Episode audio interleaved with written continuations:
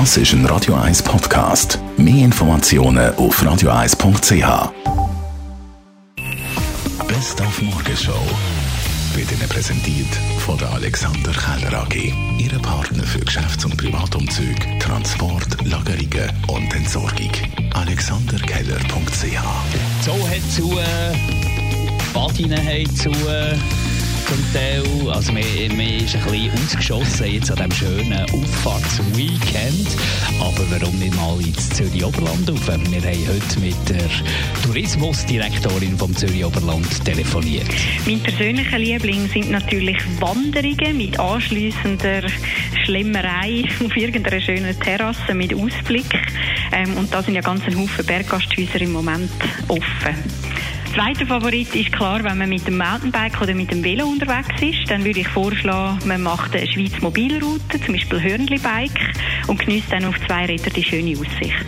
Dann haben wir über die Orchestermusik geredet, hat ein Arbeitshygieniker ja Luftmessungen durchgeführt, wie das ist, wenn ja einem irgendwie die Posaune gerade anblasen oder neben der Querflöte steht. Und wer steht da am meisten von so Big Bands, der Pepe Lienhardt?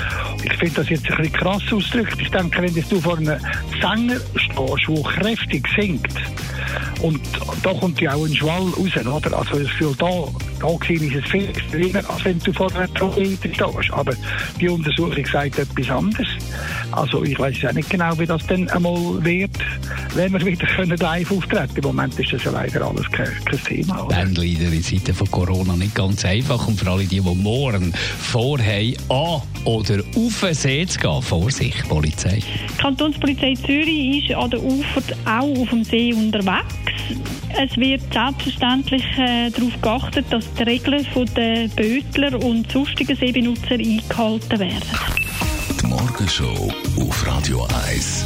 Jeden Tag von 5 bis 10.